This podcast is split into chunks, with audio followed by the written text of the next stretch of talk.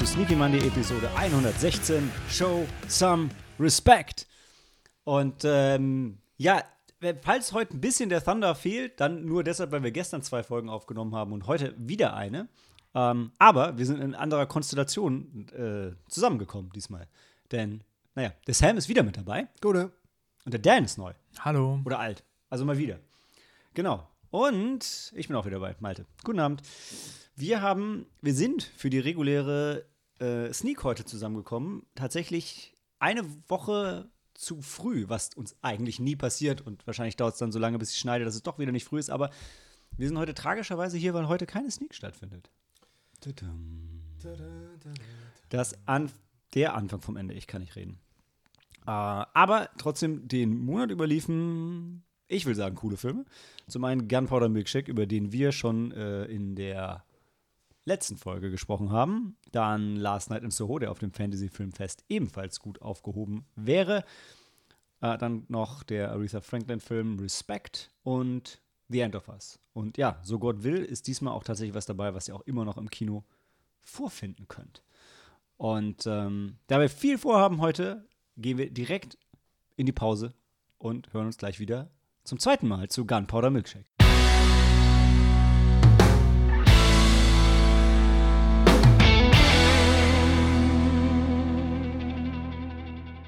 Gunpowder Milkshake. Und wir fangen damit an, dass wir uns ein Guinness aufmachen. Sorry. Wenn es schon kein Irish Pub gibt. Oh.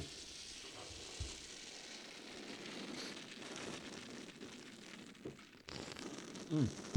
Das war die dramatische Pause. Wenn es schon kein Irish Pub gibt, wollte ich sagen, dann gibt es wenigstens irisches Bier daheim. Ui. Diageo-Aktien übrigens tatsächlich auch heute im Plus. Finde ich sehr gut. Offensichtlich ist Alkohol mittlerweile krisenresistent. Ich glaube, fast alles ist hoch heute. Ja, nachdem gestern alles runter. Ja. Fair enough. Cheers. Cheers. Wobei du sagst alles, meine ganzen japanischen Biermarken sind runter. Hm. Hm.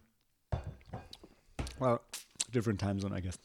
Oh, übrigens bin ich am vorletzten Tag des November, was jetzt großartig ist, weil der Guinness-Schaum sich völlig in meinem Bart fängt. Sam sucht nach irgendwas, um sich zu säubern. Machen wir in der Pause. Hm. ja, der hat uns verlassen.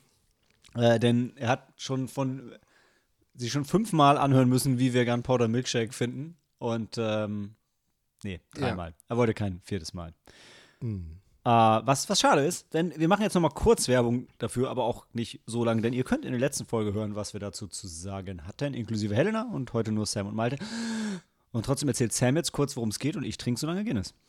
Also Cops vs. Robbers oder Men vs. Women oder Assassins vs. Other Assassins. Ähm, John Wick hat ein Subgenre gegründet und neben Kate und Jolt und The Protege haben wir nun dieses Jahr noch äh, Gunpowder Milkshake, was liefert, ähm, wie es heißt, äh, ah. ein buntes, süßes äh, Dessert mit ähm, ja, mal mit, mal ohne Schwarzpulver, äh, viel Kämpferei und Geballere. Ähm, ja, also der Regisseur aus Israel, Navot Papuchado, hat davor erst zwei oder drei Filme gedreht und hat irgendwie die Leute überredet, ähm, bei ihm einzusteigen, ihm Geld zu geben. Ähm, also gefühlt ist es eher so ein Fanfiction-Parodiewerk. Ähm, man merkt überall, wo er sich was abguckt, was er cool findet. Ähm, hier und da Referenzen, Hommagen in der Filmmusik, im Look. Also der hat sich die äh, Set Design und Art Direction Crew von Atomic Blonde geholt. Und äh, das sieht man auch. Ähm, ja. das sieht man auch, so sieht's aus. Hat auch in Berlin gedreht wie Atomic Blonde, nur dass man das nicht sieht. Ja, eher weniger. Also Berliner werden schon das ein oder andere Gebäude wiedererkennen, aber der versucht auch hier und da ein bisschen, glaube ich, mit Visual Effects die Skyline vielleicht zu ändern. Ich weiß es nicht so genau, jedenfalls. Ja, ich, wenn ich, ihr ich, da du, reingeht. Du, du, du das ist kommentiert ne, mit, mit der Commerzbank Spaß. im Hintergrund. Ne? Ja, also ich, das sieht irgendwie aus wie die Commerzbank. Ich sag auch, es sieht Frankfurt. so aus, aber ich glaube, also das ist ein, so, ein, so, ein, so wie bei äh, ein Schweinchen namens Babe, so ein, so ein Skyline-Amalgam. So vielleicht konnte Paul Giamatti nur in Frankfurt irgendwie ganz schnell aus dem Flieger. ich sag, wenn ihr die Berliner Skyline sehen wollt, dann schaut Iron Sky. Da gibt es wirklich eine Hochhausszene, wo die Commerzbank im Hintergrund ist und da dubelt Frankfurt Oder für New York. Oder sieht die Commerzbank in Berlin auch so ähnlich aus wie die in Frankfurt? Glaube ich nicht. In Berlin es sieht alles scheppig aus. So gelb beleuchtet. Ja, ich glaube, die haben aber da gar nicht so ein Gebäude. Also ein, Ach so. Also- Hm. Naja, jedenfalls, wenn ihr hier reingeht und jetzt nicht das Hand handwerklich und äh, Drehbuch, äh, schriftstellerisch, dialogtechnisches äh, Meisterwerk erwartet, dann werdet ihr Spaß haben.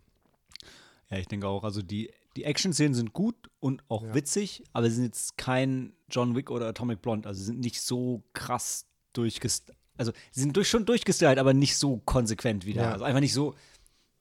Ich, ich, ich, ich versuche das Wort gut zu vermeiden, aber am Ende ist es das, ne? Also, Ja, also die am Anfang hast du so Buster Keaton. Also die erste größere Kampfszene ist wie in Kill Bill mit den Crazy 88, so lots of Backlight, äh, mehrere Gegner Hand to Hand und dann später wie Buster Keaton, Jackie Chan, einfach alle sind ein bisschen fertig und benutzen alles, was gerade greifbar ist. Ähm, in der Bibliothek hast du ein bisschen was Klassischeres. aber Oh, gefühlt. zwischendurch hast du noch Michael Mann, wo Meine- dann am Ende was Wichtiges in die Luft geht. Ein bisschen lazy ist es an einer Stelle, wo sie wirklich den Pun einbauen, weil neue Gangster einfach tatsächlich mit dem Bus kommen. Es ist halt wirklich eine Busladung an. Ähm, Ja, also ich Opponenten. fand es total so, plötzlich klingeln die Handys von allen gleichzeitig. Das ist doch genau wie in John Wick, wo dann die Nachricht rausgeht und alle gehen an ihr Handy gleichzeitig. Ja. Naja. Also, macht, macht Spaß. ich hatte einen riesen Spaß damit. Ich überlege gerade, wir müssen, wir müssen ja noch bewerten. Also, weil äh, Fantasy Filmfest haben wir keine Bewertung gegeben. Ja. Ähm, das heißt, das steht noch aus. Hm. Ähm, so drei Ja, ist halt, ich finde, also ich würde den Film wirklich immer empfehlen, aber wenn eure Erwartungen nicht zu hoch sind, habt ihr einfach mehr Spaß. ja. Und Michel Jo ist dabei, auch geil. Also, Ja, also ich habe auch neulich Walk Hard geschaut.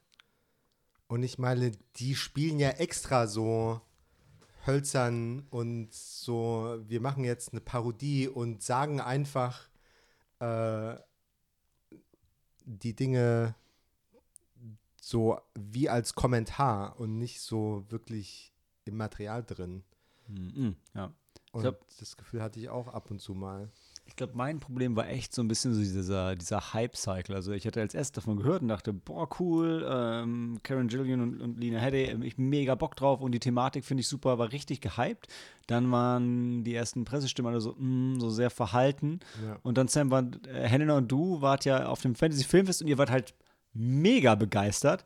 Ihr habt tatsächlich später auch noch dann eine Sternebewertung Bewertung nachgereicht, die tatsächlich gedämpft war. Also habt ihr habt Ja. schon, ihr habt klar unterschieden zwischen, das war der Abend äh, mit den Leuten und das ist die Qualität des Films selber. Aber da war es für mich zu spät, als ich in dem Film in der Sneaks dachte, boah, jetzt kommt die neue Überoffenbarung und dann bin ich so ein bisschen enttäuscht rausgegangen. Er ist, glaube ich, ein bisschen lang. Possibly. Dafür, dass er halt, aber er, er, er hält sein Tempo die ganze Zeit, aber ich glaube, vielleicht wäre, wär, wenn er ein bisschen knapper wäre, wäre ich ein bisschen happier gewesen. Und was ich letztes Mal auch schon gesagt habe, das ganze Männer gegen Frauen, wir haben uns das nicht anders verdient, nachdem wir halt jahrelang, jahrzehntelang Actionfilme nur mit Männern besetzt haben. Und jetzt ist, halt- werden auch halt nur auf der einen Seite Frauen ausgetauscht, nicht auf der anderen. Das hat mich trotzdem ein bisschen gestört. Das heißt, Leute, die auf sowas sensibel reagieren, sind vielleicht Idioten. Ähm, und solltet euch aber auf jeden Fall darauf einstellen. Ja. Ähm, ah, und sucht nicht zu sehr an äh, der logischen Grundlage von den verschiedenen Elementen, weil äh, eine Bibliothek mit Pistolen in den Büchern macht eigentlich keinen Sinn, aber ist halt irgendwie cool, macht ein gutes Set und ich meine, in John Wick gab es einen Schneider, der dann Waffen verkauft hat. Also so viel mehr Sinn macht es auch nicht. Ich weiß, ich hatte mich an einer Szene dran, dran aufgehalten. Also, was ja, was passiert ist, ähm, Lena Headey's Scarlett wird halt ge- getrennt von ihrer Tochter und dann treffen sie sich halt nach Jahren wieder und dann ähm, sagt halt die, die Mama zu ihr, äh, nee, genau, sagt, dass sie die ganze Zeit auf sie aufgepasst hat. Und ja, und fragt sich dann, oh, ist diese Teenagerin, äh, bin ich Großmutter? Ähm, äh, Genau, und dann denkst du, ey, wie Ja. passt das, wie passt das logisch zusammen? Sie sagt, sie hat die ganze Zeit auf sie aufgepasst, au- aus dem, nicht aus dem Jenseits, aber halt aus dem Schatten heraus. Und dann weiß sie nicht, dass ihre, weiß sie nicht, ob ihre Tochter eine Tochter hat. Was ja sowas ist, wenn man nur einen bestimmten randomisierten Tag auf sie aufgepasst hätte, hätte man das mitbekommen müssen. Und es wird halt auch gar nicht kommentiert. Das ist, was mich daran gestört hat. Ich dachte so, okay, da habt ihr doch echt, das ist doch Quatsch, dieser Dialog gerade. Ja, ja, also das Drehbuch ist echt nicht so gut ausgearbeitet. So auf dem Fanboy-Niveau geblieben. Aber visuell und so weiter. Ja, also mich hat er abgeholt, weil er eben so viele Elemente aus diesen Filmen, die sich sehr ernst nehmen, genommen hat und die halt auf eine Weise, also wenn man den Regisseur in Interviews hört, der nimmt sich auch irgendwie ernst, was ein bisschen ein Armutszeugnis ist, bei dem, was bei rausgekommen ist, aber ähm, ich musste so oft herzlich lachen, wenn da die, die äh, bösen, coolen, öligen äh, Bösewichte irgendwie erscheinen und dann auf ihren Streichhölzern rumkauen ja, ja. ja. und so weiter und Ja, so weiter. wobei ich Also halt irgendwie sagen muss, ohne Ende. ich finde ja nichts schlimmer als Trash zu machen, um Trash zu machen. Und deshalb, ich finde es eigentlich, ich finde es schon irgendwie charmant, wenn er sich halt ernst nimmt. Und ich finde halt, die ist einfach eine andere Fallhöhe, wenn jemand einfach versucht, einen geilen Film zu machen so, und all diese Klischees liebevoll verpackt und dann denkt, naja, da habe ich doch jetzt ne, einfach dasselbe wie die anderen gemacht und naja, da, an, der Hürde scheitert er, aber auf eine extrem charmante Art. Ja. Und auf, so ist der Film halt auch, würde ich sagen. Also ich finde halt dieses, also so Rotten Tomatoes, ne, Critics 58, Audience 47, also die sind wirklich mit den falschen Erwartungen da reingegangen. Und deshalb hört ihr uns zu, jetzt habt ihr die richtigen Erwartungen und könnt den Film genießen. Jo. Ich meine, du bestellst dir auch nicht einen Milchshake und denkst, du kriegst irgendwie eine herzhafte Mahlzeit. Ja, oder ein Pinot Gringo oder Du hast zwar alle Kalorien, aber gesund ist eine vollwertige Mahlzeit ist trotzdem nicht. Aber weiß nicht, ob die Analogie, müssen wir ein bisschen drüber nachdenken, um die zu Ende zu führen. Aber Dan hat den Raum verlassen, da er uns schon so viel über diesen Film hat äh, reden hören und ihr uns jetzt ja auch. Deshalb würde ich sagen, gehen wir in die Pause, holen den Dan zurück und reden gleich über Last Night in Soho.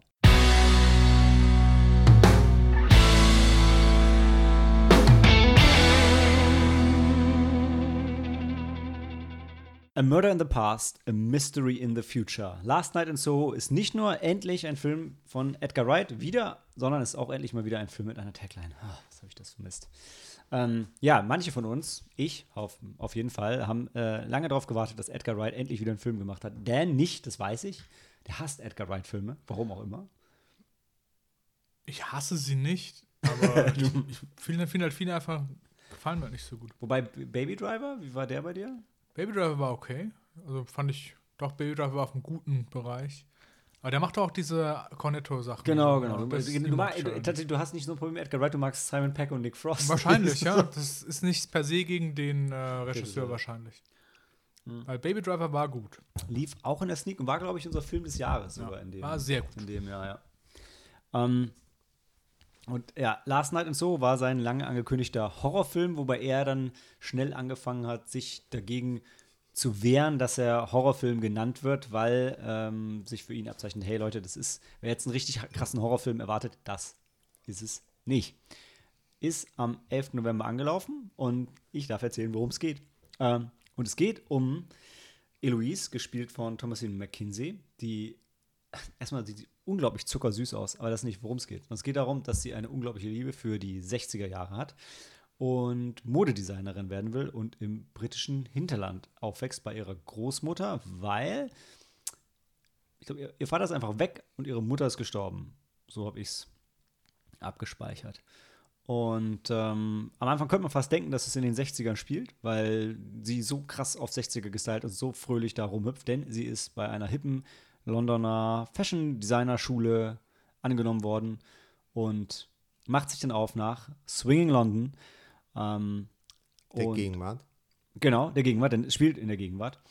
Und ähm, da ist dann erstmal alles scheiße. Also jetzt sich so mega auf London gefreut und dann merkt sie, boah, ist irgendwie dreckig und gruselig und wird als erstes von so einem creepy Taxifahrer angegraben und im Dorm sind irgendwie die Mädels alle zickig und sie trifft einen sehr netten jungen Mann, das ist der, war das John, oder? Gespielt von Michael Ja. Ach- Achau, der wirklich, hm, okay, ist schon wieder ein kleiner Spoiler, weil man das nicht ganz, ganz von Anfang weiß, aber das ist halt der einzig Gute da so und dann zieht sie irgendwann aus dem Dorm aus, weil sie es dann einfach nicht mehr aushält und ähm, zieht in so eine Dachgeschosswohnung von so einer älteren Dame.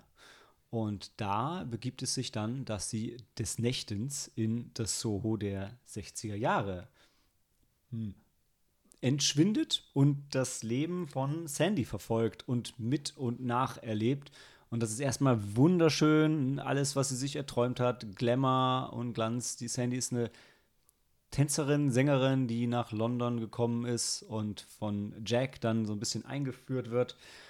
Und es dauert dann aber nicht lange, das ist glaube ich die zweite Nacht schon, wo auch dieses 60er-Jahre-Leben, das sie so ein bisschen entflohen ist, auch kippt und auch Sandys Leben zu so einem Albtraum wird. Und dann die Frage ist, kann sie Sandys Schicksal beeinflussen, retten und was ist mit ihrem eigenen Schicksal? Und ähm, was in der Eröffnungsszene so ganz kurz angedeutet wird, ähm, weshalb die E- E- Eloise nicht, nicht so schockiert ist, wie man meinen könnte. Eloise kann tote Menschen sehen. Also zumindest sah sie auch ihre Mutter und ähm, hat das wohl auch früher getan.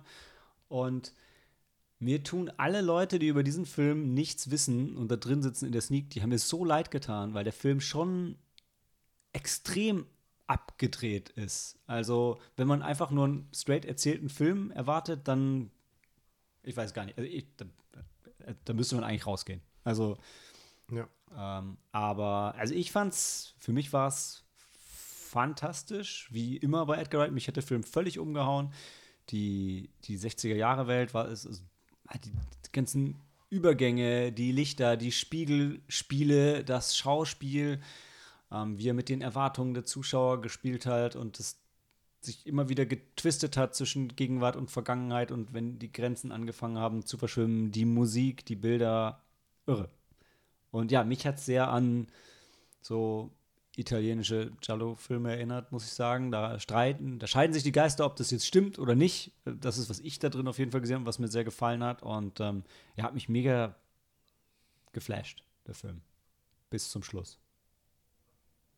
Sam, du warst ein bisschen weniger begeistert, ne? Ja, ich war nicht begeistert. Also ich weiß nicht, was italienischer Giallo ist. Ähm, ähm, die Sequenzen in den 60er Jahren sahen natürlich schick aus und Anna Taylor Joy is a Joy. Sieht auch schick aus. Ähm, irgendwie ist es ähm, Last Night in Soho so ein bisschen wie Gunpowder Milkshake, aber auf einem wesentlich höheren Niveau, also technisch äh, viel meisterlicher.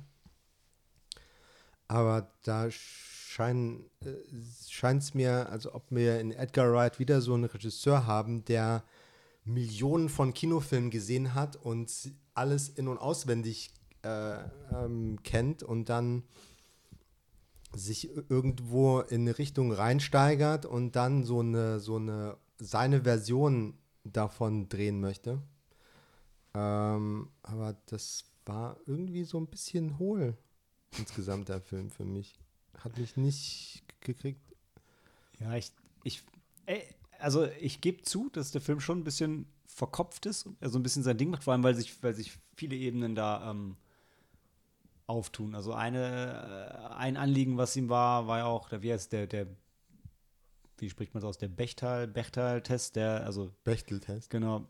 Ähm, dass er endlich einen Film machen wollte, der den Test halt wirklich besteht, was jetzt nicht so schwer ist, wenn du dann auch eine weibliche Protagonistin hast, die sich natürlich mit Frauen unterhält. Also ähm, der, der, grob gesagt, der Test besagt, du bestehst ihn als Film, wenn es mindestens eine Szene gibt, in der sich zwei Frauen unterhalten und sich nicht über den Protagonisten unterhalten.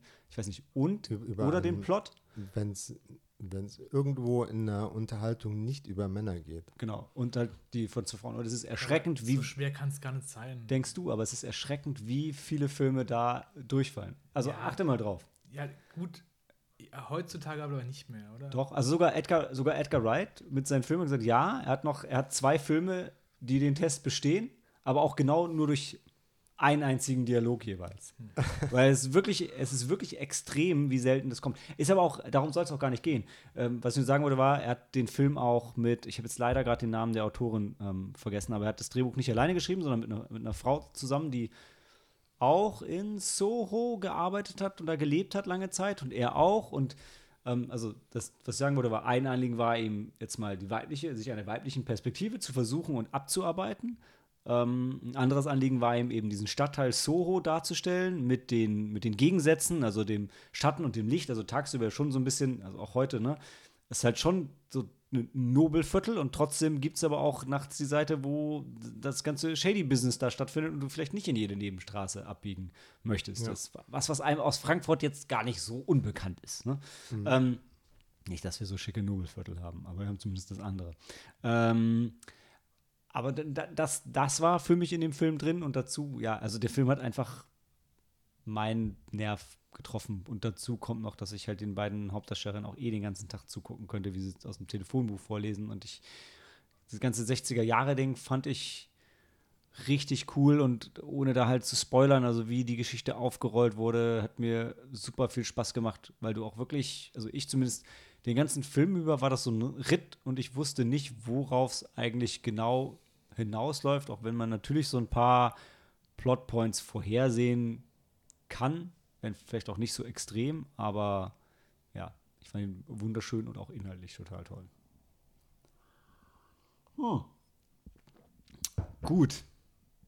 Ich hatte ein bisschen Angst, über den Film zu reden, weil ich eigentlich so viel drüber sagen will und wusste, dass mir jetzt die cleveren Sachen nicht einfallen. Ich glaube, ihr habt mitbekommen, dass ich begeistert bin. ähm, ich brauche nicht unbedingt einen Spoilerbereich. Oder hast du, also Nein. ich bin am überlegen, ob es da was gibt, was ich unbedingt sagen will oder analysieren möchte. Vielleicht sagen wir ganz zum, zum Schluss, Schluss vom Film noch was. Ähm, aber was würdest du mir geben, Sam? Dreieinhalb? Ich war tatsächlich, also ich bin am Ende, weiß ich gar nicht, ob ich sogar bei viereinhalb gelandet bin. Ähm, aber ich weiß, Helena hat ihm, glaube ich, auch dreieinhalb gegeben. Also ja, ähm, Vier? ist- Der Durchschnitt, meinst du? Wenn es für dich okay ist, würde ich ihm gerne vier geben, aber ich muss jetzt nicht dafür kämpfen, weil ich weiß, dass nicht alle so begeistert Ja. sind wie, wie ich und vielleicht gibt er auch nicht jedem einfach so viel. Aber ja, bei mir hat einfach alles gepasst. Dann dreieinhalb. Ja, dann machen wir dreieinhalb. Ist okay für mich. Ist okay für Solange er dann. Finde ich gut, Dan. Du, warte, du warst nicht dabei, oder? Okay. Also jetzt sogar, wenn du jetzt einfach auch so, so eine Tiefenanalyse aus der Hüfte geschossen hättest. Ich habe die Blu-ray auf jeden Fall vorbestellt und freue mich wahnsinnig drauf. Ich glaube, kommt im Januar leider erst raus. Ich würde ihn gerne morgen gleich wieder sehen. Ähm, so, ich, Dan, ist für dich okay, wenn wir kurz noch einen Spoiler-Bereich aufmachen? Okay. Dann möchte ich nur weiß ich nicht. Ich meine, ich möchte schon vielleicht ein bisschen über den Schluss reden. Ähm, wie ist sie denn? Diana Rick, die die Miss Collins spielt, ihre, ihre Vermieterin, der der Film ja. auch gewidmet ist, da sie eine, was war sie denn, Sängerin, Tänzerin? Auf jeden Fall war sie in den 60ern tatsächlich in Soho in dem Club, den sie für den Film neu Ach. aufgebaut haben und ist jetzt ja dann ihre Vermieterin. Und ich glaube, ja, wenn man das weiß, dann dann ahnt man wahrscheinlich schon, worauf es hinausläuft. Aber ich habe es trotzdem, stumpf wie ich bin, nicht kommen sehen, dass sie ihre Vermieterin Sandy ist. Und ich fand es halt schön, wie am Ende dann gezeigt wurde, dass sie eben nicht nur Opfer, sondern auch Täterin war. Und Ja. also, Sie hat slightly overcompensated. ja, absolut. Aber durchaus vielleicht auch, also zum gewissen Grad schon berechtigt. Ja. Ähm, und es hat für mich aber, es hat für mich gut funktioniert, weil das dann im, im Kontrast zu Gunpowder Milkshake, wo halt alle Männer böse waren und, und die Frauen halt alle gut, war es halt hier, Mm, ja. ja, okay. Aber bei Gunpowder Milkshake ist die Sam auch eine Killerin und das wird nicht schön geredet. Ja, okay, äh, dann lassen, dann lassen wir Gunpowder Milkshake raus. Ich fand es auf jeden Fall bei dem Film gut, bevor wir uns für Gunpowder Milkshake nochmal echauffieren.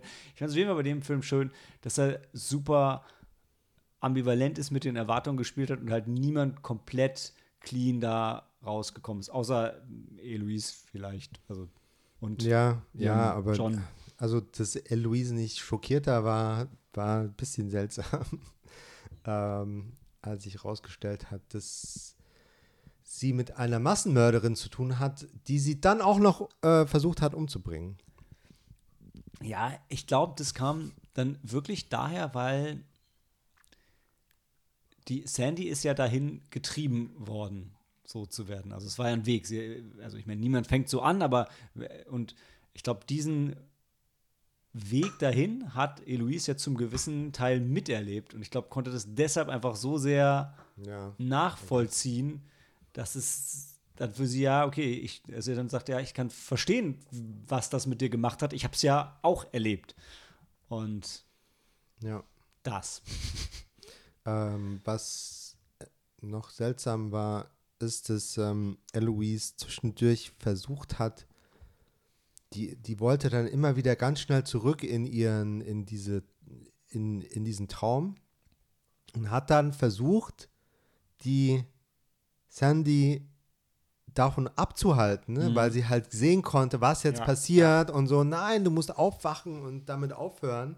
So, Kind, das ist in der Vergangenheit, die kannst du nicht mehr ändern.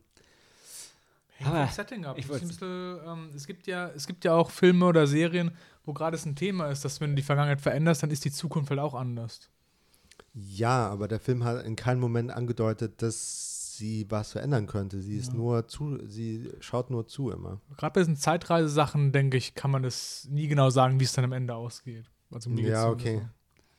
Aber Für mich war es auch so. Ich habe gesagt, naja, Ich also. habe den Film jetzt halt nicht gesehen. Also Nee, nee, aber, aber ich finde, der, der Einwand ist halt, also ich kann beide, eure beiden Meinungen auch nachvollziehen.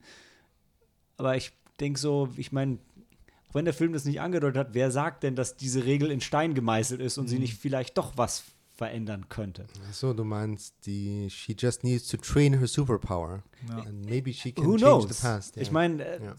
ähm, Ich würde auch versuchen, wenn ich in der Vergangenheit bin, Sachen zu ändern. Ja, vor allem, wenn es um, um Mord und Vergewaltigung geht und du denkst, ey, Ja, Ne? Ähm, aber äh, du hast schon recht, es war im Film ähm, interessant dargestellt, ja. Oder, oder misleading auf jeden Fall, ja. Naja. In jedem Fall dreieinhalb Sterne für Last and So wird dann wahrscheinlich nicht unser Film des Jahres, vielleicht aber durchaus mein Film des Jahres. Schauen wir mal. Und äh, damit gehen wir in die Pause und hören uns gleich wieder zu. Was ist der nächste Film? Respect.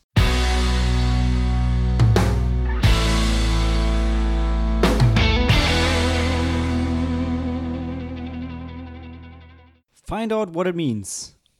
Respect. Äh, Was Alles gut. Okay. Ich habe nicht gesehen, dass du auf Record geklickt hast. Ja. Sorry. Nein, ich habe zu früh, ich habe so früh auf Record ich geklickt, nutze die Chance. Ist okay. Ah, wir nehmen schon, das läuft, wir haben sehr leckere Salt and Vinegar Chips auf dem Ich meine, Tisch das stehen. machst du nochmal neu. Nein, das mache ich nicht neu. Quatsch, das, ist, das, das trägt zu unserem Charme bei, dieses Menschliche. Auch wenn es irgendwie, wenn der Film Respect heißt, naja, schön wie ihr eurem Host äh, eben Ja, diesen. oh, als du die, als du das Thema des Podcasts gesagt hat, äh, hast, musste ich so denken, okay, wo äh, passt da jeder Film, äh, wo hat er da die Schnittmenge zu, zu, zu Respekt? Und das Einzige, was in meinen Kopf geflogen kam, war Respect the Cock. äh, Das moving on. Magnolia, ne? Ja. Ja. Hey, nein, aber ich, also ich fand, also für mich passt es schon, für mich passt es tatsächlich durch die drei Filme. Also ich, ich wollte nicht wieder halt in dem Titel schon gleich die Feminismuskeule ähm, auspacken, aber ich fand schon, dass es sowohl zu, zu Gunpowder Milkshake so, Ja. und, und äh, Last Night and So durchaus passt zu Respect. Und ja, beim letzten Film kommen wir mal zu, ob der, der auch den Respekt verdient hat. Weil der vorletzte Film, ja gut, diskutieren wir auch gleich äh, kontrovers drüber, hat jetzt laut IMDb kein Deutschland-Release mehr, keinen fixen. Was interessant ist, weil eigentlich läuft der, glaube ich, jetzt schon in den Arthouse-Kinos stand. Ja, der läuft schon. Ja, weil, ich würd- weil Sam hat auf jeden Fall eine Review dazu verfasst, die, jetzt lass mich lügen, Ähm, Habe ich die schon verlinkt oder kommt die morgen? Ich glaube, die kommt morgen. Ja. Ich glaube, morgen kommt Respekt und übermorgen kommt äh, hier dein Astronautenfilm. Oder andersrum. Ich weiß nicht. Wir werden sehen. Auf Facebook, wo du sowieso nie bist, ja. Ah, okay. Ja, was wondering. Ähm, genau, und das ist ein Film von, ich fand den Namen so süß, Liesel Tommy. Ich finde, das ist, das ist eine Frau, also Tommy ist der ja, Nachname. sie ist benannt aus der einen aus äh, Sound of Music. Liesel, ach, Da heißt wohl irgendeine Liesel. Stimmt. Geil. Eine von den Töchtern? Behaupte ich jetzt. I don't know. Äh, in jedem Fall ist das, also das Spannendste für mich an Respect ist und war, dass dieser Film äh, Aretha Franklins Leben begleitet, genau bis zu dem Punkt, wo ähm, Amazing Grace. Amazing Grace anfängt, 2018? den wir genau ein Jahr vorher in der Sneak gesehen hatten. Also Ja, 2019? Anyway. Ja. Und das war krass für mich. Also wirklich, der Ja. Film hört da auf, wo äh, der andere, in Anführungszeichen, Film, ähm, wir haben darüber schon gesprochen, anfängt. Und ähm, aber bevor wir ins Detail gehen, Sam und ich haben ihn gesehen, Dan zu seinem Glück als Musikfilm-Hasser nicht. Ja. Ähm, und auch ansonsten vielleicht zu seinem Glück, aber da kommen wir gleich drauf. Aber erstmal erzählt Sam, worum es geht. Ja, das war irgendwie schon der zweite Film, wo ich mir die ganze Zeit gedacht habe, kommen vielleicht die Blues Brothers. Ich weiß aber nicht, wer der Ich erste auch Film so Bock, die Blues Brothers zu sehen. Ähm, ja, also ähm, der Film folgt Aretha Franklins Leben vom ungefähr 10., 12. Lebensjahr, wo sie bei ihrem Vater im Haus wohnt, der ganz viel Partys macht ähm, und sie dort singen lässt. Und weil er Prediger ist, der wichtigste Prediger in Detroit, wenn nicht Nordamerikas, wenn nicht ganz äh, Amerikas. Ich würde sagen, dass, dass ja, also ihr Eben Vater hat, eine, der Vater hat eine Menge Schwierigkeiten, aber die Tatsache, wenn jetzt, wenn, wenn Sam Mhm. sagt, der macht viele Partys, dann das waren so schon so Social Gatherings, Social wo er dann seine Gatherings, Tochter ja. präsentiert hat, ne? Das war schon Genau. okay. Und bei den Predigten halt äh, auch natürlich, da wird ja viel geworshipped ähm, Obviously. mit, äh, mit äh, Choir and Singing und so. Bis zum, ja, bis 20, 20 Jahre später?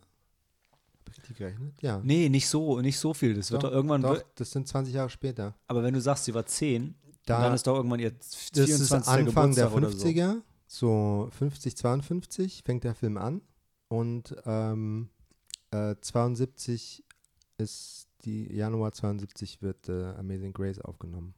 Ah, Okay, du meinst ganz, ganz zu Ende. Okay, ja, ja, ja, Ja. ja, ja.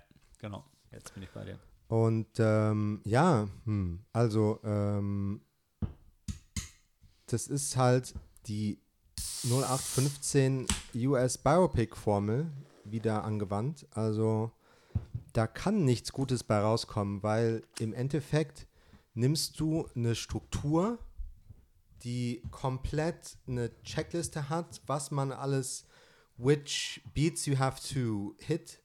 Ähm, und dann guckt man auf der Seite, auf der anderen Seite ein komplexes Leben an und guckt, okay, äh, welche Details aus dem Leben passen in diese Struktur, in diesen Schuhkarton und dann zwänge ich das da einfach mal rein. Und äh, was bei rauskommt, sagt nichts über diese Person aus und ist insofern total uninteressant, oberflächlich und doof. ähm, ein Element ist natürlich, äh, dass die besten Hits nochmal recreated werden, äh, nochmal neu aufgenommen, inszeniert, vielleicht noch mit einer Origin-Story von dem jeweiligen Lied, so oh, die erste Aufnahme in dem Tonstudio, wie man nach dem Sound sucht und dann äh, sind die Produzenten in der Soundbooth und sind erst skeptisch und dann gucken die sich an und nicken und äh, freuen sich. Ähm, ja, nee, das äh, macht keinen Spaß. Also da guckt man so mit der, mit der heutigen Perspektive auf so ein Leben zurück und ähm, zeigt halt, ja, sie ist mit äh, 12 und mit 14 schwanger geworden. Einmal wurde sie vergewaltigt oder beziehungsweise sexuell missbraucht und das andere Mal war wohl ein gleichaltriger Junge. Äh, aber man weiß es eigentlich nicht, wer die Väter waren. Ähm, und Also man, man urteilt dann halt, okay, äh, wie würden wir uns fühlen, wenn also so, äh, so jung Mutter zu werden, ist generell was ganz Schreckliches und so weiter und was ja sonst noch alles passiert ist. Ähm, aber an keiner Stelle fragt man Aretha Franklin, wie sie es fand. So rückblickend. Also das ist so ein Aspekt, wo wir halt unser ähm, Judgment Schematic äh, da drüber legen und Schlussfolgerungen ziehen, wo, wo da eigentlich nichts ist. So, da der ganze Film Respect heißt, ähm, habe ich Sam ausreden lassen. wenn ihm an keiner Stelle reingegrätscht, auch wenn ich das ein bisschen ähm, anders gesehen habe in Summe, auch wenn ich denke, das, was Sam gesagt hat, äh, ist natürlich fundiert und, ähm, und stimmt.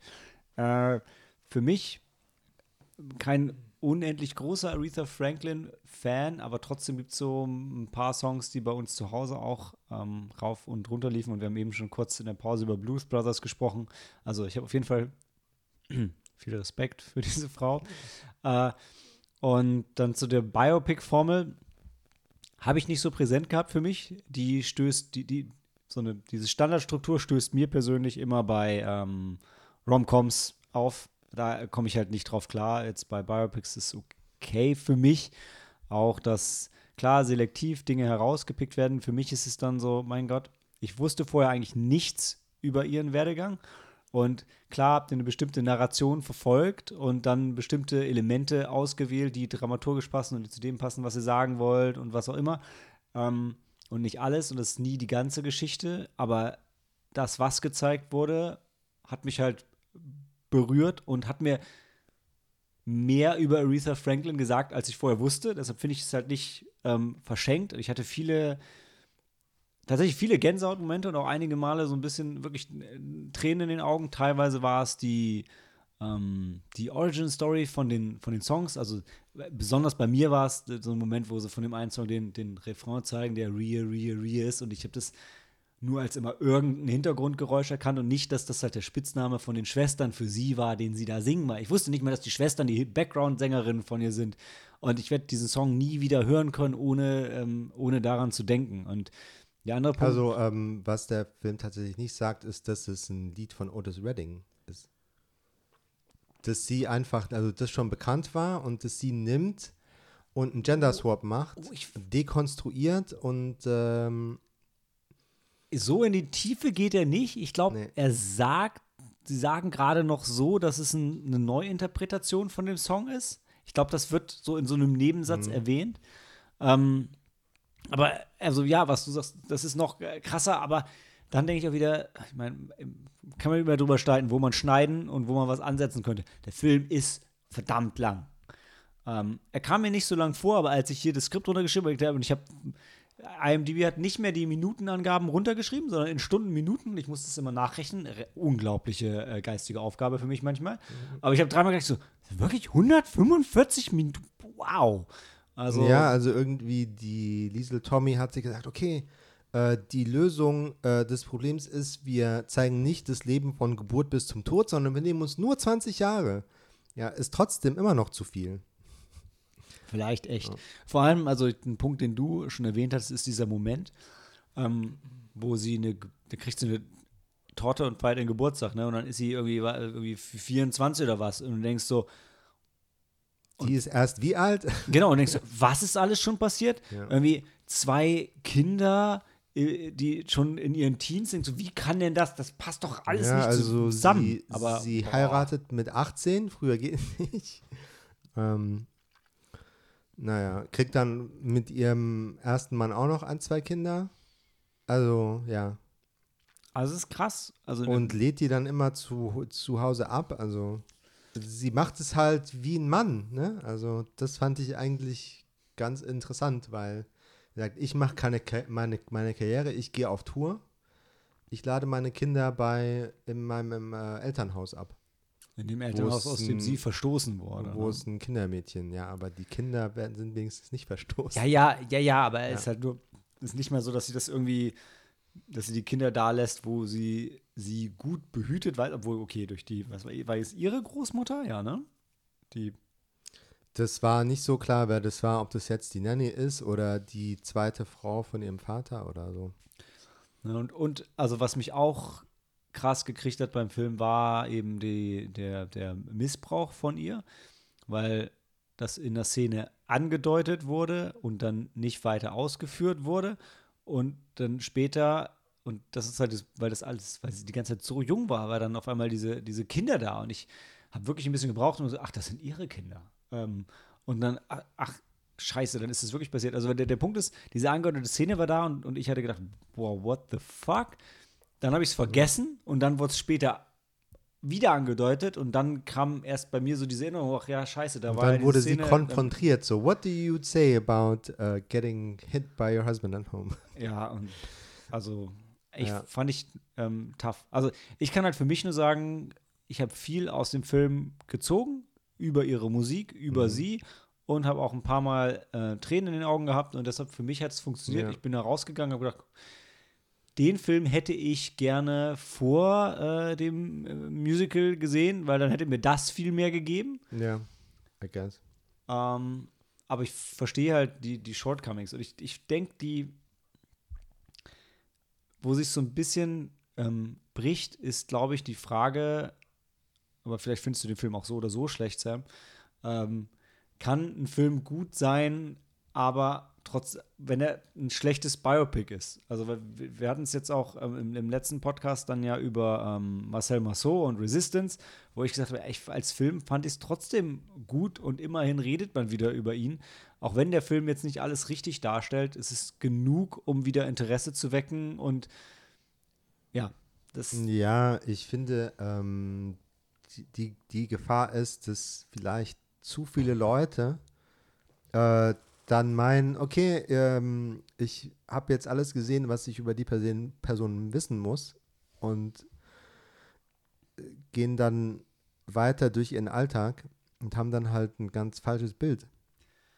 ja, na- Oder zumindest ein sehr, sehr unvollständiges Bild. Ja, aber, aber die Leute hatten vorher gar kein Bild. Und nur ein Plattencover. Dann, dann denke ich immer so, ja, dann ist schon ein bisschen ist mehr als nichts. Und solange du es nicht komplett falsch Ja. darstellst, Ja, also das ist halt dann auch die andere Schwierigkeit, weil ähm, du machst immer irgendjemanden unglücklich, der meint, mehr über die Person zu wissen oder über einen bestimmten Aspekt, ihr, ihr Aktivismus neben Martin Luther King, ähm, also alle, die ähm, ihre Realität mitgelebt haben, mit ihr zusammen, also parallel, ähm, fühlen sich, glaube ich, von dem Film überhaupt nicht abgeholt, weil das kommt wirklich zu kurz. Also ich finde, Biopics sollten sich einen ganz ähm, entweder einen sehr, sehr äh, kleinen zeitlichen Rahmen aussuchen, wie zum Beispiel äh, demnächst kommt Spencer raus, wo es nur um die paar Tage äh, Weihnachtsfeier äh, in der Royal Family geht, wo die Diane halt irgendwie extrem zurecht gemacht wird und es geht alles nach Protokoll und sie hat gar keine eigene Identität mehr. Oder My Week with Marilyn, die eine Woche, die Marilyn mal in London verbracht war, hat für irgendeinen Filmdreh. Ähm, oder Jackie, über Jackie Onassis in der Zeit unmittelbar nach der ähm, Ermordung ihres Mannes John F. Kennedy. Ähm, oder halt sowas Thematisches rausnehmen. Ne? So, okay, wir sprechen jetzt nur über Aretha Franklins Aktivismus. Sowas. Und da kann man dann auch äh, äh, äh, äh, zeitlich äh, in die Breite gehen. Ohne Dinge zu verpassen oder falsch darzustellen. Und ähm, ja, was man äh, bei vielen Biopics ähm, zum Schluss sagen muss, ist, dass die Hauptrolle äh, sehr oft unglaublich gut gemacht wird von den Hauptdarstellern. Also wie die diese Figur so quasi nachmachen. Ähm, also Jennifer Hudson wurde von Aretha Franklin selbst ausgesucht übrigens. Ähm, der äh, Jamie Foxx hat es in Ray hat den so gut nachgemacht, dass man meint, man sieht den echten Ray Charles. Ähm, ja, also Natalie Portman auch. Also die, die äh, steigern sich so sehr in diese Rolle rein, dass halt diese Leistung meistens äh, das Beste an dem Film ist. Und man sich wünscht, dass ein besserer Film um, die, um diese Leistung herum gebaut worden wäre. Ich fand jetzt, das war, äh, erst dachte ich, es wäre eine gute Überleitung zu dem, was ich noch sagen wollte. Dann hast du es eigentlich schon fast äh, zu Ende ausgeführt. Also, ich fand, Jennifer Hudson hat es fantastisch gespielt. Also, ich fand den ganzen Cast gut, aber Jennifer Hudson und auch äh, Forrest Whitaker als ihr Vater fand ich auch großartig, weil ich Forrest Whitaker liebe und den Typen gehasst habe wie die Pest in dem Film. Und das ist immer ein Zeichen für mich, dass es, dass es gut gemacht hat. Ja, also das hat man auch gar nicht verstanden. So, wie kann das zusammengehen, so, so in der Öffentlichkeit zu stehen als Prediger in der Kirche und dann zu Hause eine Umgebung zu haben, wo äh, so viel Sex, dass der Ray Charles sogar gesagt hat, ey, diese Baptisten in Detroit, die sind zu krass, da kann ich nicht mithalten. Ähm, das, da muss man dann als Zuschauer von dem Film auch denken, so, okay, that's very strange, but äh, ich werde nicht dahinter steigen während dieses Films. Und der, der, dieser C.L. Franklin, ihr Vater, der war auch so, so eindimensional, so aggressiv. Also, das war fast so ein äh, überzeichneter Villain einfach, so mein, Bösewicht. Seine positiven Aspekte haben sie zumindest ja in seinen Taten noch gezeigt, auch wenn jetzt über seine Motive mal hm, schwierig, ne?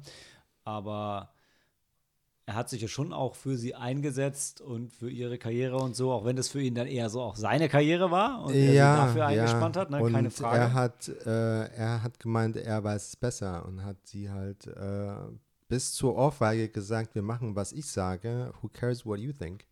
Ja, aber dann wieder ne, Stichwort Zeit. Ich glaube, es gab wahrscheinlich wenig Väter, die damals, das nimmt es in keinster Weise in Schutz, aber die damals nicht der Meinung waren, sie würden alles besser wissen als ihre Töchter. Ja. Das ist, ja, war auch So eine ein so ein. Federding gibt es auch mit Müttern. Ja, wo, aber in dem Film war es halt, also ne, Rassismus war ja noch ein, auch ein Thema, das wurde nur so ganz, ganz am Rand gestreift, fand ich. Aber in dem Film ging es halt so weit, dass sogar die halt notorisch in Filmen als negativ dargestellten weißen alten Produzenten erschrocken waren, wie er mit seiner Tochter umgegangen ist. Und ich dachte, sag mal, ähm, ist doch okay, dass sie jetzt hier fünf Minuten zu spät war, da musst du ihr doch nicht gleich eine scheuern. Also es war, war extrem, extrem krass. Und du hast trotzdem recht, ja, gibt es auch bei, bei Müttern. Überhaupt keine Frage. Gerade die können auch sehr extrem fordernd sein. Aber Apropos Mutter, gespielt von Audra McDonald, Six-Time Tony-Winner, also Musical-Darsteller mit, äh, äh, mit Grund, ähm, so viele Preise bekommen. Sie darf ein Lied singen. Ist auch ein bisschen schade gewesen. Naja, als ohne den Film zu spoilen, aber da war halt nicht mehr, nicht Ja, mehr Zeit für. Oh, und Mary J. Blige al- als, als Dinah Washington war doch geil, oder? Was du sagst. Ja, so, you don't sing the Queen song with the Queen present. Der wieder Franklin rennt einfach weg. Sam, Hm? lass uns doch mal zu einer Wertung kommen, bevor wir auch 145 Minuten brauchen. Ähm, eine Wertung? Ich weiß nicht. Anderthalb Sterne? Ja, also, äh, weißt es gibt. A- Alleine wegen ohne- Jennifer Hudson. Ohne Scheiß, es zieht sich halt jetzt durch, dass ich konstant nur versuche, deine Wertung hochzuziehen, ja. Also bei mir waren es schon so zweieinhalb, dann, dann lassen wir den mit zwei raus, okay? Ja, Ah, sehr, sehr emotional. genau. Also ähm, als äh, Counter-Offer gebe ich euch noch mit Cadillac Records von 2008, Ma Rainey's Black Bottom, Bottom von 2020 auf Netflix und äh, im weiteren Sinne Control 2007, 24 Hour Party People 2002, I'm Not There 2007, Love and Mercy 2014 und Rocketman von 2019. Das sind Biopics, die man sich geben kann. Mhm, ja. Oder ihr guckt Respekt, der ist auch okay. Ähm, Sorry. Okay.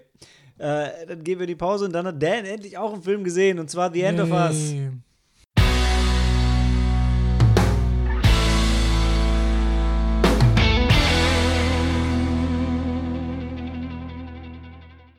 Lockdown mit Hindernissen ist endlich mal wieder ein Film mit einem beschissenen deutschen Titel. Äh, ich meine, ich meine ja, also ich finde, Lockdown mit Hindernissen. ich mein, also ich verstehe, dass The End of Us klingt halt wie The Last of Us und ich erwarte eigentlich einen Zombie-Film. Ähm, und Lockdown mit Hindernissen klingt eher wie Eine schlechte Comedy. wie so ein Till Schweiger-Film. Ja. So wie kein Ohrhasen oder, oder Die so. End of Us ist ein super Titel, weil der so doppeldeutig ist. Also sowohl wegen Tod und Ah. Verderben, als auch das Ende von der Beziehung. Ja. Also, das bringt der deutsche Titel auf keinen Fall rüber. Also, Ja. Ich, ich war nicht in dem Film, deshalb werde ich ein bisschen ruhiger sein. Aber meine erste Frage ist: In den USA R-Rating, in Deutschland ab 6, sehen wir Brüste? Natürlich. Ah. Sex. Das, das erklärt das. Ist ein Film von äh, Steven Kanter und Henry Lö Lö Löwner? Kenne ich beide nicht. Haben auch, Ja, braucht man sich auch nicht merken. aber die haben so, die haben äh, Fernsehsachen gemacht. Ich glaube, ich weiß nicht, ob es sogar ein paar Folgen The Walking Dead und Stuff war. Also irgendwie hier und da ähm, was gemacht, aber ich weiß es nicht ganz genau. Ist ein Film, ich nehme so viel weg, wo es ein bisschen um Covid geht, was, und das ist eine meiner Lieblingsphrasen, nicht bar einer gewissen Ironie ist, denn es war der letzte Film, bevor die Sneak ausfällt.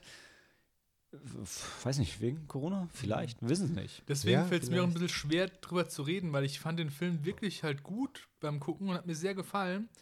Und jetzt heute mit der Situation fällt es mir schon wieder schwerer, drüber zu reden, was mich so abfuckt alles und ich jetzt wieder drin bin. Weil so. vor, vor zwei Wochen dachtest du, naja, Ja. ist vorbei, jetzt können wir drüber lachen. Wirklich, genau. Und ja, nee, doch nicht. genau, und das fuckt mich ja richtig ab, weil es ähm, einfach nicht schön ist. Das war der Punkt, ähm, um den ich übrigens deine ähm, Review zum Film ergänzt habe. Und Mhm. habe gesagt, hey, Leute, die schon bereit sind, einen Film über Corona zu schauen, sollten sich dem, sollten dem eine Chance geben. Alle anderen lieber nicht. Aber ich will jetzt nicht das Fazit wegnehmen, denn worum geht's denn eigentlich? Es geht halt darum, dass ein Paar zusammenlebt. Sie ist mehr so die Karrierefrau, die in der Touristik halt ähm, Karriere macht und da halt. so wie du. ja, oder wie wir, ja. Ja, Ich sehe sie mehr so wie dich. danke. Ich, ich mache nicht so Karriere, so, weißt du, sondern aber sie ist halt so zielstrebig und sie will halt wohin und sie will aufsteigen und Karriere machen.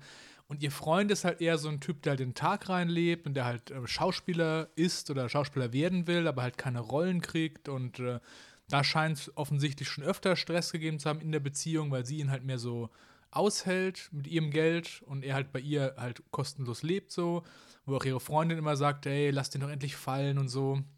Und es, hat, es gibt ja schon eine Vorgeschichte. Und dann ist halt so typisch Filmlogik, die haben halt so einen ganz großen Streit, ähm, wo dann sie dann sagt, ich möchte mich jetzt von dir trennen, so. Und dann am gleichen Abend oder am nächsten Morgen wird dieser Lockdown halt verkündet. Und dann hocken die halt da und äh, er macht so einen Token-Effort, dass er halt versucht auszuziehen. Er fragt erstmal seine Freunde halt, kann ich zu euch? Und dann sein bester Kumpel sagt, ey, von mir aus gerne, aber meine Frau hat da jetzt was dagegen wegen Corona und auch mit neuen Wohnungen zu finden ist halt schwer, weil Wohnungsmarkt halt funktioniert nicht, ja. Und dann Und müssen die ohne halt eigenes Einkommen. ohne eigenes hat er kein Einkommen. Budget. Genau, und dann müssen die halt notgedrungen halt dann zusammen leben halt.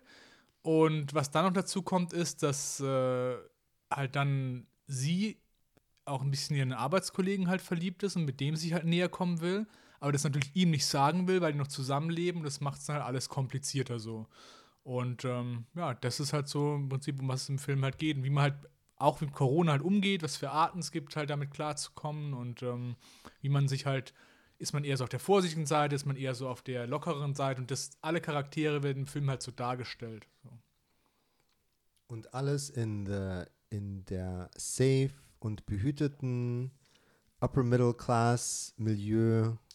Keine Riots, keine, kein Mangel an Essen oder Toilettenpapier. Ähm, keiner fliegt aus der Wohnung. Alle können alle Rechnungen bezahlen. Ja, aber so wäre es ja bei uns auch. Ich wollte sagen, Ja, so, ja, wie es- genau. so wie es bei uns halt so wie ist es bei uns war, ja. Genau. Also die haben einen Garten, können jeden Tag äh, raus und joggen, also so einen krassen Lockdown. Ja, aber so war es halt bei uns auch wirklich nicht? auch. Ja, das, ja, war, das war genau, wie wir es halt erlebt Ja. haben. War mal ein Film für uns praktisch. Genau, also alle, die ein schreckliches Erlebnis mit Corona haben, die äh, weiß nicht, ob die viel Spaß haben würden mit dem Film, weil die halt so First World Problems, like, oh, you're, you're breaking up and you can't leave. Ja, aber das sind ja genau die Sachen, egal ob du reich oder arm bist, die emotionalen Sachen sind für alle gleich. So. Und das fand ich halt, macht der Film halt ganz gut. Du hast halt, gut, die lagen nicht im Existenzminimum, aber trotzdem ist doch scheiße mit dem Partner, wo du dich eigentlich trennen willst, weiter zusammen wohnen zu müssen. Obwohl beides halt nicht wollen eigentlich. Ja.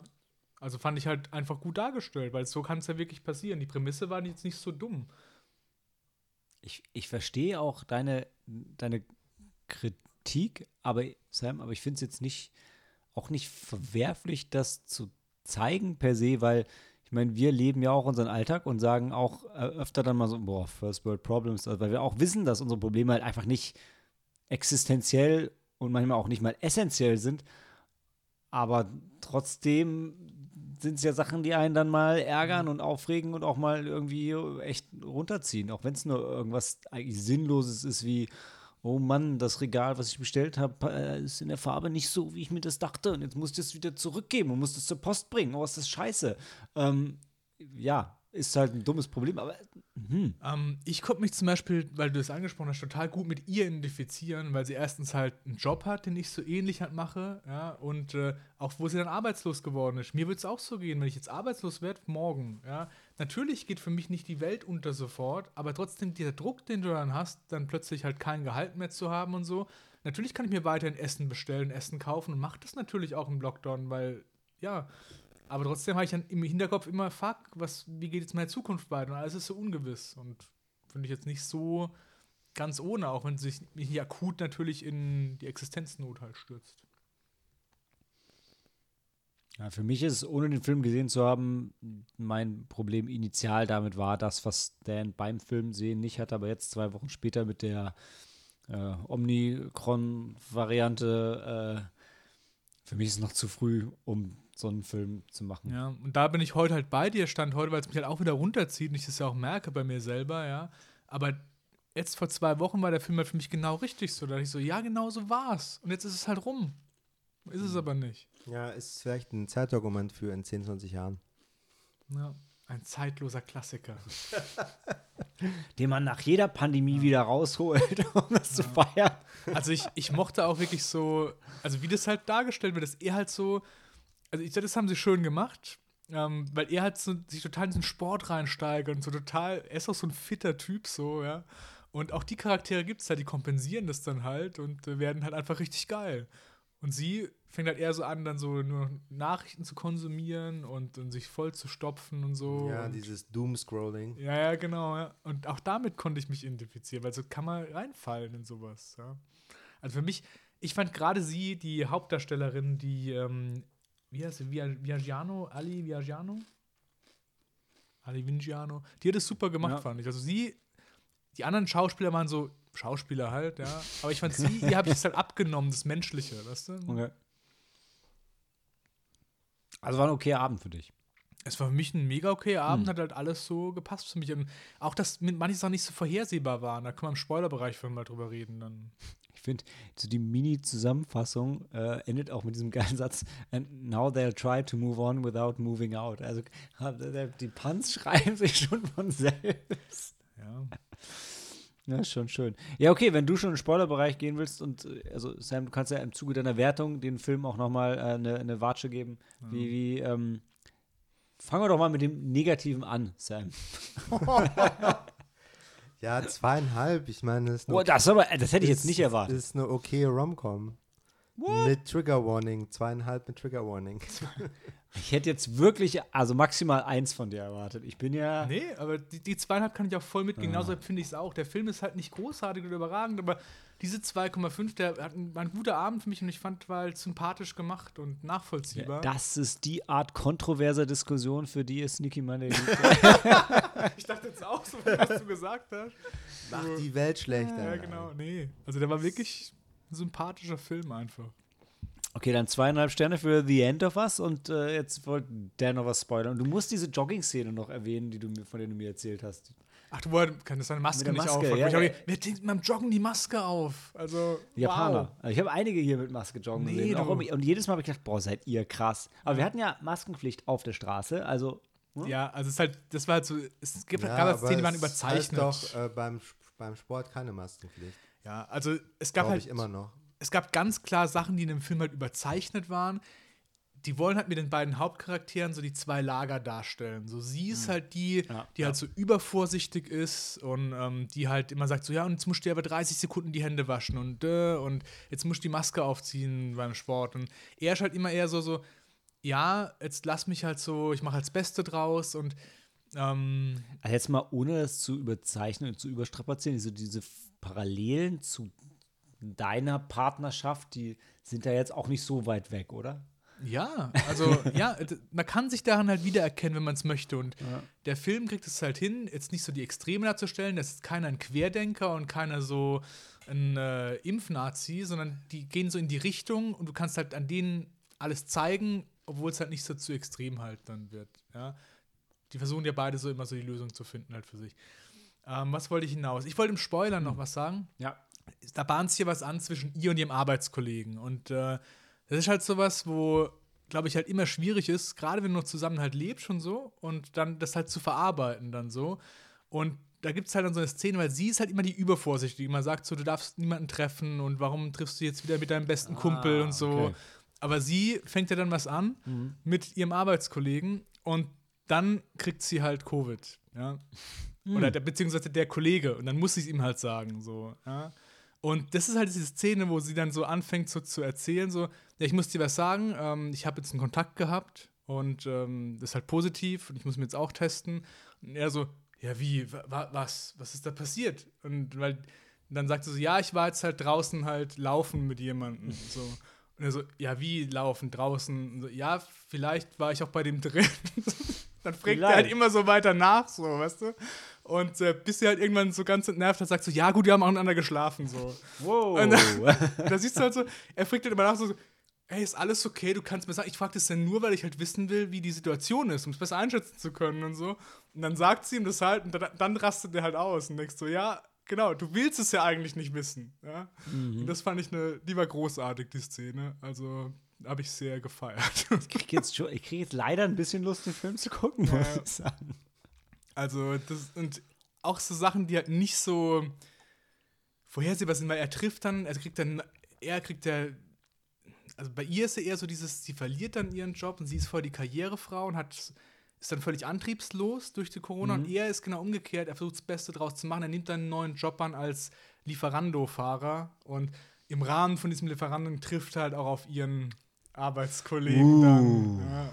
Und genau, da denkst du so, uh, aber der Film löst es halt auch nicht so, ich will es nicht komplett spoilern, aber du erwartest es halt anders, als es dann kommt. Halt Okay. so, ja? Und ähm, das fand ich auch schön gemacht. So. Da wo Sam wieder sagen würde, hey, scheiß First World, äh, das sind alles Leute ohne Probleme. So. Und das fand ich halt sympathisch, so wie die dann damit umgehen. Ja. Okay. Und Oh. für dich noch, das habe ich auch schon erwähnt, glaube ich, der Tim, der ähm, Love Interest von der Hauptcharakterin, der ist halt auch so ein Filmliebhaber, ja. Und da habe ich auch sehr an dich denken müssen, so während dem Film. Ich finde es so schön, dass du in, in, in unserem Kreis von Filmnerds dann dann oh, an Ja, mich denkst. Ja, ja, war mir schon warm ums Herz. Na gut. Okay, erst so eine positive Note. Dann äh, kann ich sagen, wir verabschieden uns dann jetzt in unsere Heimkino-Sneak, die wir gleich auswürfeln würden. Um, und für euch und für uns, ja genau, weil wir jetzt unseren Heimkino-Sneak auswürfeln, heißt es Handy aus und Film ab.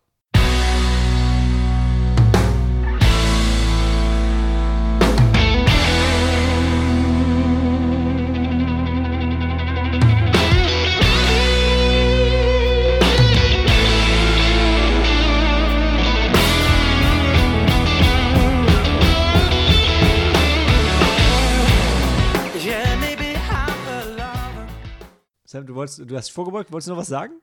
Sicher? Nee, eigentlich sage ich ja zum Schluss nie was. Ich äh, weiß nicht. Ja, macht's gut, Leute. Das war ein versöhnlicher Abschluss, so wie Corona auch versöhnlich ausgehen wird. Hm.